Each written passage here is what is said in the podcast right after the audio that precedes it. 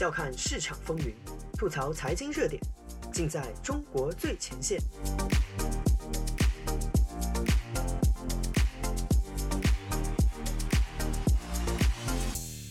大家好，欢迎收听自由亚洲电台，这里是中国最前线，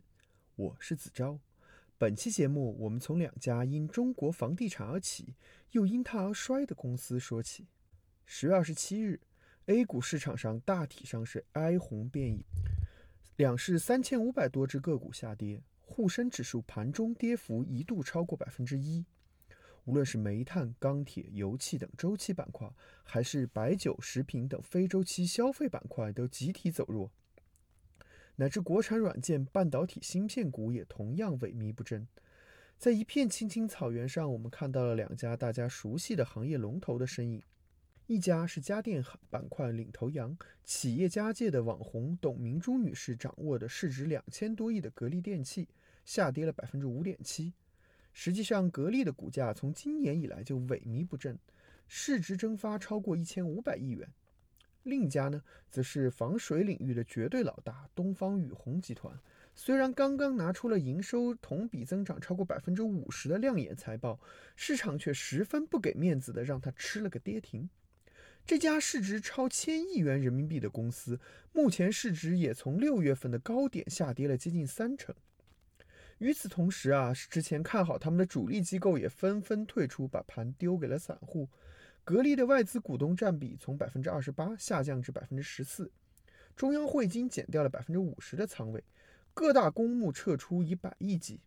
市场似乎一夜之间就抛弃了他们。这两家公司都是各自行业里的绝对龙头，目前的经营和财务状况也都堪称稳健。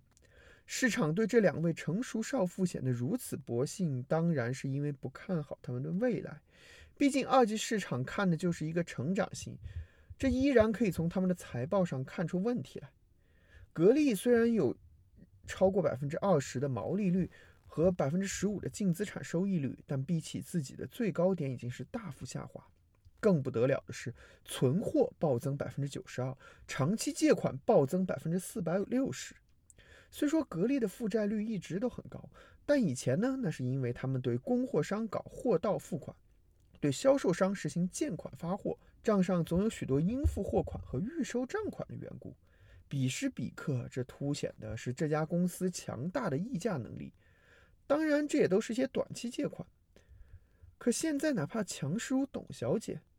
面对低迷的市场又无能为力的时候了，不得不增加借款去维持企业的正常运转。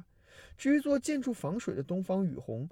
面对其主要原材料沥青的疯涨和下游客户大量的拖欠账款，三季度直接刷了一个负现金流出来。应收账款和应收票据这两项高风险资产占到了总资产的三成，属实让人无法乐观。要不是仗着块头大可以消化相当部分的风险，所谓越是不行的行业，头部公司地位就越巩固。他们很可能要跟那些已经在生存线上苦苦挣扎的同行小兄弟们一起被投资者打入冷宫了。这两家公司的行业看似完全不相干，为什么这里要把它们放在一起说呢？防水材料是房子建筑结构本身的一部分，而格力做的空调则通常与新房一起购置。他们各自卖的东西其实都是房子这件大商品的配件，自然呢也就与房地产业的荣枯紧密相连。虽说防水材料是需要修补，大家电要定期换新，但与新房入住带来的销量相比，那是扬子江跟运河的差别，支撑不起行业龙头企业之前两位数的增长。而房地产业现在的状况是众所周知的，恐怕已经不是周期性的低谷，而是真正的黄昏了。从去年开始的空前严厉的地产调控，伴随着疫情带来的经济萧条，直接引爆了一部分之前高速扩张的头部房企，进而造成了整个地产行业的严冬。今年前九个月。地产开发投资十一点二五万亿元，相比二零一九年两年的平均增速仅为百分之七点二，较疫情前期明显下了一个台阶，并且九月份直接就转为了负数。二零二一年三月以来，全国累计房屋新开工面积同比增速快速下降，从七月开始转为负数，而且负增长有扩大的势头，导致今年前三季度全国土地购置面积同比下降百分之八点五，房屋新开工面积比二零一九年同期下降百分之七点七。更要命的是，如我们前面几期节目所提到的，虽然地产产行业已经暴升一片，连带着后面的各路势力开始坐立不安，但最高决策者对地产行业打压似乎毫无松动。喊了多年的房产税，这次也似乎要来真格的了。房地产作为投资品的价值开始受到根本拷问，买房的人也少了，像家电、防水材料这种配套行业，自然逃不过一起倒霉的命运。十月二十七日这天，唯一逆势上扬乃至大面积涨停的是电力板块，尤其是新能源电力的部分。这是因为前一天，中国国务院印发了二零三零年碳达峰行动方案。这份方案明确规定，到二零二五年，非化石能源消费的比重要占到百分之二十左右，单位国内生产总值能耗比二零二零年下降百分之十三，单位国内生产总值二氧化碳排放比二零二零年下降百分之十八。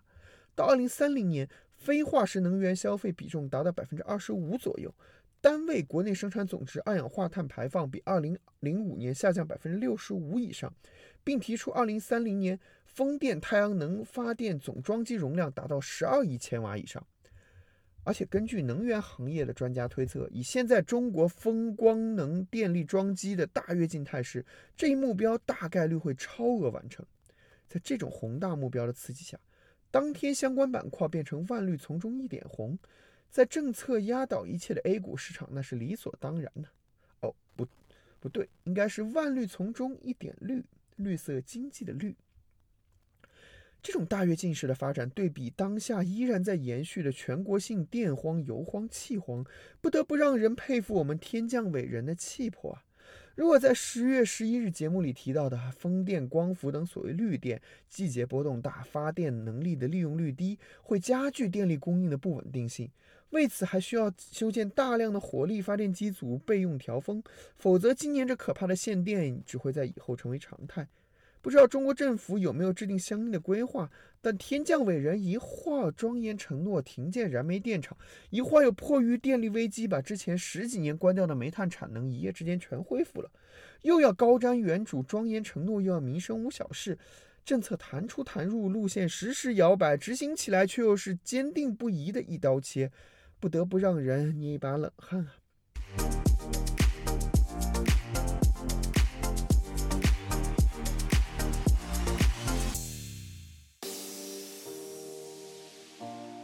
用财经视角剖析热点中的深层逻辑，嬉笑怒骂间把握喧嚣下的中国脉动。内容相当靠谱，形式绝不严肃。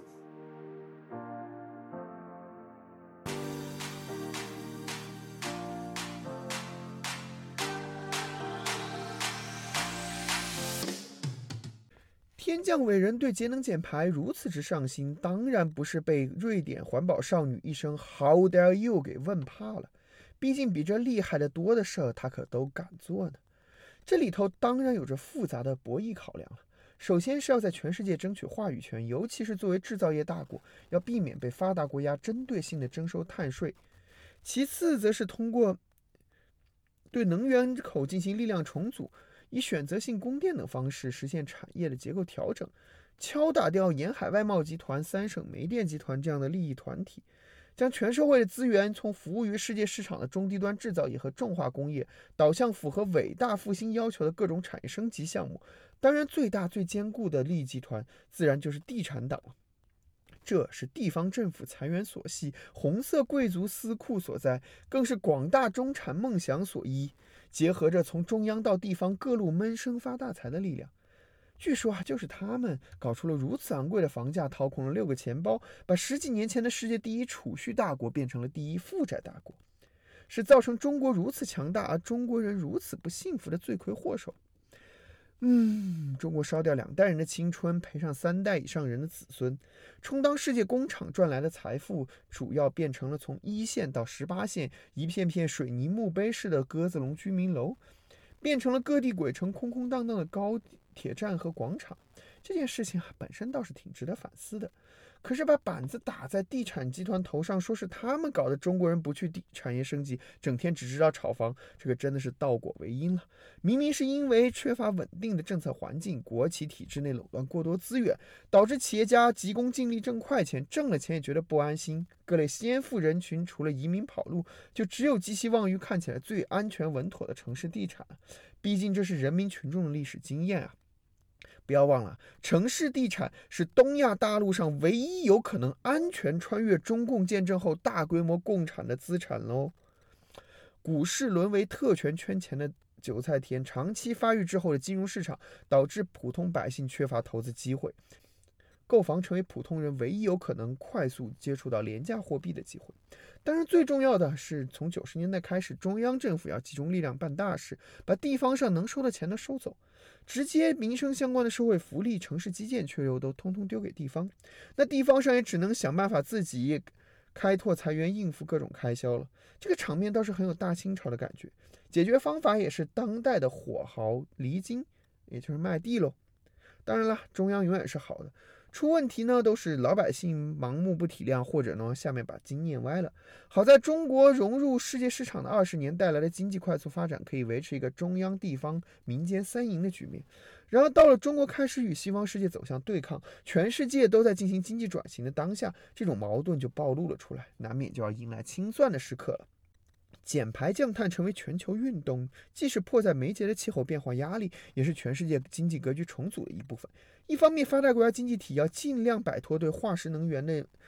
高度依赖，以规避其中的地缘政治风险；另外一方面呢，也希望建立全球化的环保标准，避免如中国这样的后发国家发挥所谓的低环境优势，搭别人的便车。如果在之前所谓 G2 中美国的全球化黄金时代，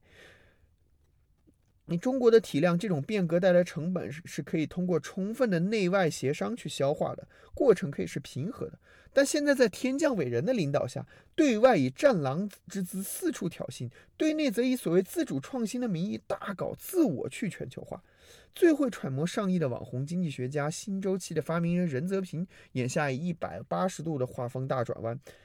提出了新大势，什么是新大势呢？就是认为中国人不幸福啊，都是因为房地产、金融、教育、互联网等行业赚的太多，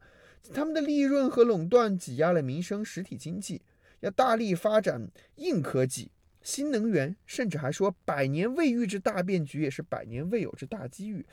这个百年未有之大变局到底变的是谁呢？节能减排搞得如此暴力，直接就看眼看就要威胁中国在全球市场中的地位，机遇又在哪里呢？这对于总加速师来讲呢，当然未必全是坏事，因为众所周知，外向型经济部门和金融领域作为中国与世界最后一点温情的连接，已经是中国体制内最后的正常人聚集地，那当然也是天降伟人登顶的内部最后障碍了。这倒是应了中国古代的五行学说。代表绿色减碳大跃进的木要克了代表房地产的土，而地产行业作为这些中国内部的全球化派系利益的汇集点，对其各种摧毁式的调控和整肃，大概率只会不断加强。虽然中间会有各种反复，比如最近一些地方又开始重新放宽房贷政策。但是，只要中国与西方世界逐渐脱钩的趋势不改变，中国的经济结构的根本性转变也是一个无法停下来的过程。从权力斗争的角度，地产金融党与天降伟人之间的对抗，天降伟人大概率一直会占到上风。从世界经济格局的角度，一批新国家会取代中国在产业链中的地位，西方发达国家也要经历相当痛苦的自我调整。但对于中国普通人来讲，那些。之前被嫉妒的富人都被共同富裕了以后，迎来的那个新世界是什么样子呢？大概对于出生在一九八零年之后的人，那是非常的陌生；而对于成长在那之前的人，又只能感慨历史总是在不断的轮回了。本期节目就到这里，我是子昭，我们下周继续相约中国最前线，拜。